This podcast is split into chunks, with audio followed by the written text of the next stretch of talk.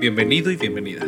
Este podcast surge a partir de un proyecto estudiantil en el que los alumnos de la Universidad Politécnica de Gómez Palacio de la carrera de Ingeniería en Animación y Efectos Visuales hacen una exposición de diversas temáticas de su interés. Esto con la intención de hacer uso de su libre expresión y de paso brindarnos una visión positiva de sus investigaciones. Se recuerda que los puntos de vista son dados por estudiantes, no profesionales en las diversas temáticas que se tocan y que el fin del presente no tiene intenciones informativas ni formativas para quienes lo escuchan. Soy el licenciado Iván Hernández Anaya, titular de la materia de Desarrollo Interpersonal, y te invito a disfrutar de los temas desarrollados por los estudiantes.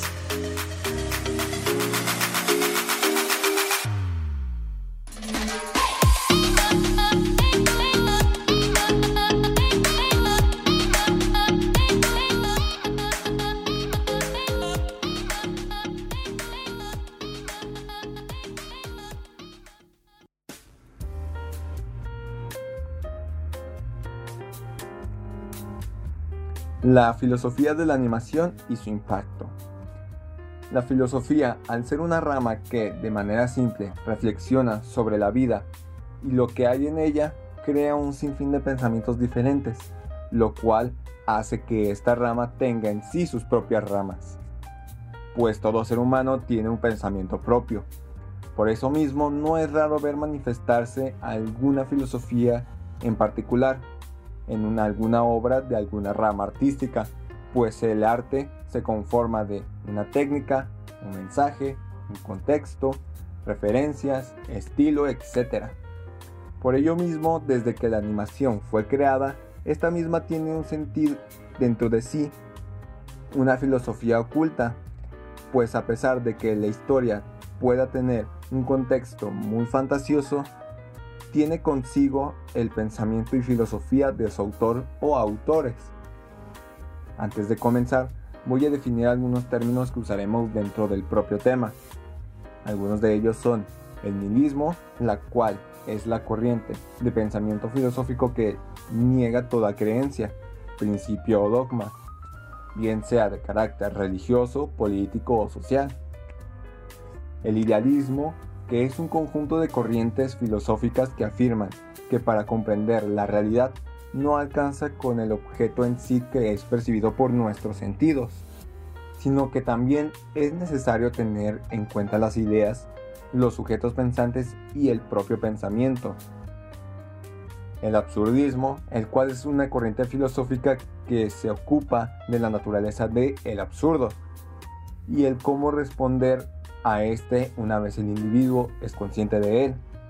El absurdo es el conflicto entre la búsqueda de un sentido intrínseco y el objetivo de la vida humana y la inexistencia aparente de este sentido. Animación. Es un arte para dar la sensación de movimiento a imágenes, dibujos u otro, y otro tipo de objetos inanimados.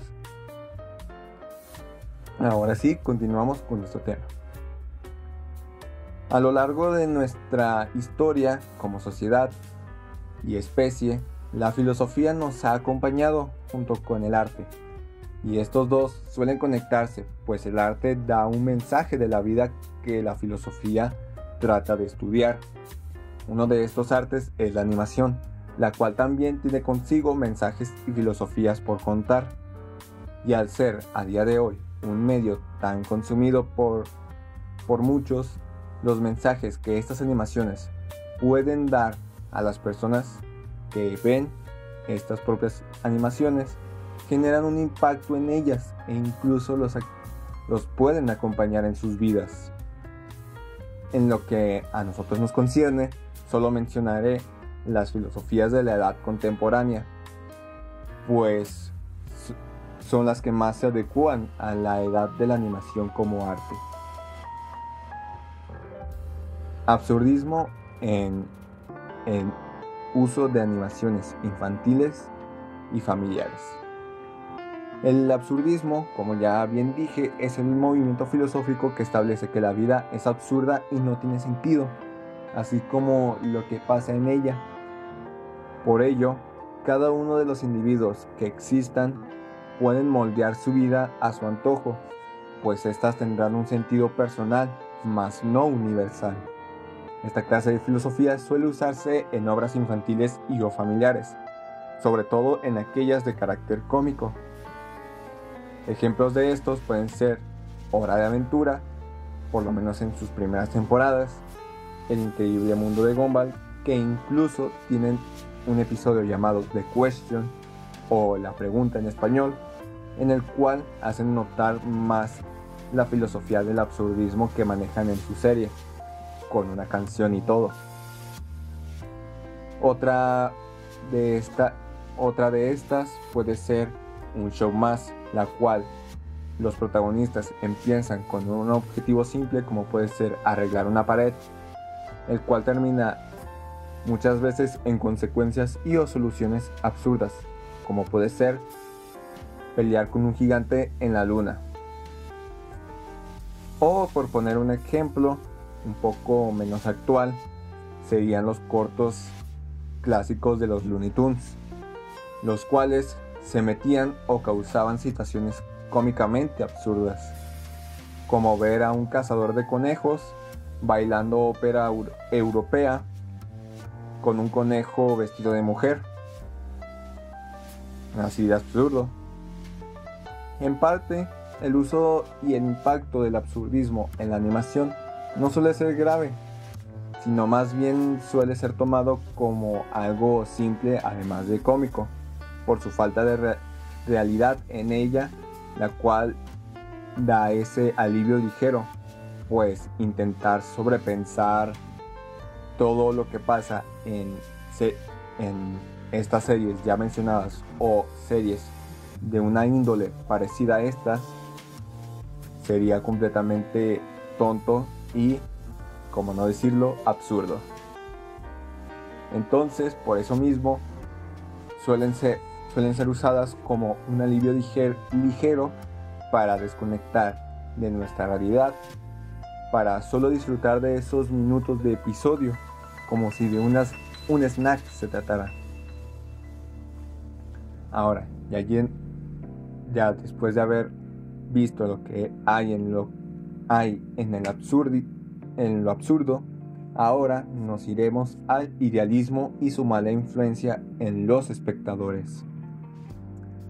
Ya, pasan, ya pasando de esa propia y no tan dañina filosofía que es el absurdismo, nos encontramos con una filosofía un poco más dañina, ya que el idealismo, por lo que es una filosofía donde las ideas y pensamientos propios son las que se deben de tener en cuenta y aunque esto pueda sonar bien, la verdad es que esta clase de filosofías nos cierran, nos cierran mucho la mente a la hora de ver otras perspectivas de la vida o de la propia realidad en sí. Y aunque es importante tener tus propias ideas, creencias, además de un criterio propio, pues es lo que te conforman, nunca se le debe de negar a otras ideas y o conocimientos, a pesar de que puedan ser opuestas a las tuyas, para tener un mejor panorama del mundo que te rodea. Por lo anterior dicho, cuando en una animación el autor crea una historia fantasiosa y cerrada a lo que él sabe o piensa de lo que va a tratar su animación, sin investigar sobre ello o escuchar otras perspectivas, caen en una idealización ignorante. Una gran parte de los animes suelen tener esto, sobre todo los del género harem, así se les suele llamar, en donde frecuentemente se crea una idealización de que un chico cualquiera e introvertido, que es usualmente una autoinserción, una autoinserción ya sea del, del autor o de algún o del propio espectador en sí, se ve rodeado de un, de un montón de chicas, las cuales, sin sentido alguno, se sienten atraídas por el protagonista, al punto incluso de hacerse completamente sumisas y a los deseos del protagonista.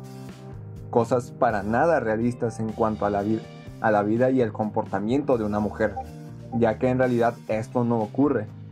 Sin embargo, el autor tiene una idealización de cómo debe ser y es una mujer. crea esta fantasía distorsionada y hace que aquellos jóvenes que ven esta clase de animaciones no conocen o no han interactuado con muchas mujeres tengan esta misma idealización que el autor. Cabe resaltar que no solo queda en ese ejemplo, sino también en otros géneros y temáticas. Y ahora, pasándonos a otro a otro punto un poco más grave, puede ser el nihilismo y el, entre comillas, cáncer de la animación y todo arte que este trae. El nihilismo en sí, como ya vimos anteriormente, es uno de los movimientos filosóficos más, entre comillas, joven, el cual se originó en base a que después de tantas catástrofes como, como las dos guerras mundiales, Afganistán, el atentado de las Torres Gemelas, etc., los filósofos contemporáneos llegaron a la conclusión de que se debe rechazar cualquier dogma, ya sea de carácter religioso, político, social, etc., pues la vida no tiene sentido y es completamente insignificante. Esta clase de filosofía se encuentra mayormente en series animadas adultas estadounidenses y aunque series como Rick and Morty o BoJack Horseman usan esta filosofía para hacer comedia de humor negro, no se salvan de las actitudes negativas de su filosofía, cayendo en momentos cínicos y mensajes insanamente negativos, además de victimistas e incluso autodestructivos, con cosas también como Mr. Pickles, la serie muestra el nihilismo en su más aberrante expresión mostrando crueldad y haciendo comedia de ello, lo cual es muy malo, ya que al hacer esto glorifican la muerte y la crueldad, cosa sumamente nocivo para la sociedad.